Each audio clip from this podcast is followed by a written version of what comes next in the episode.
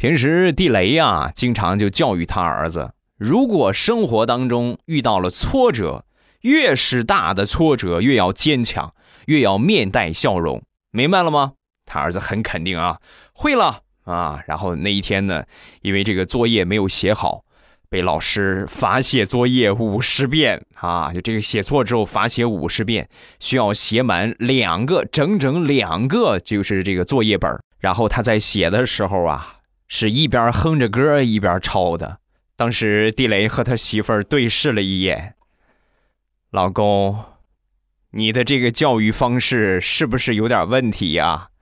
我怎么感觉把儿子教育成傻叉了呢？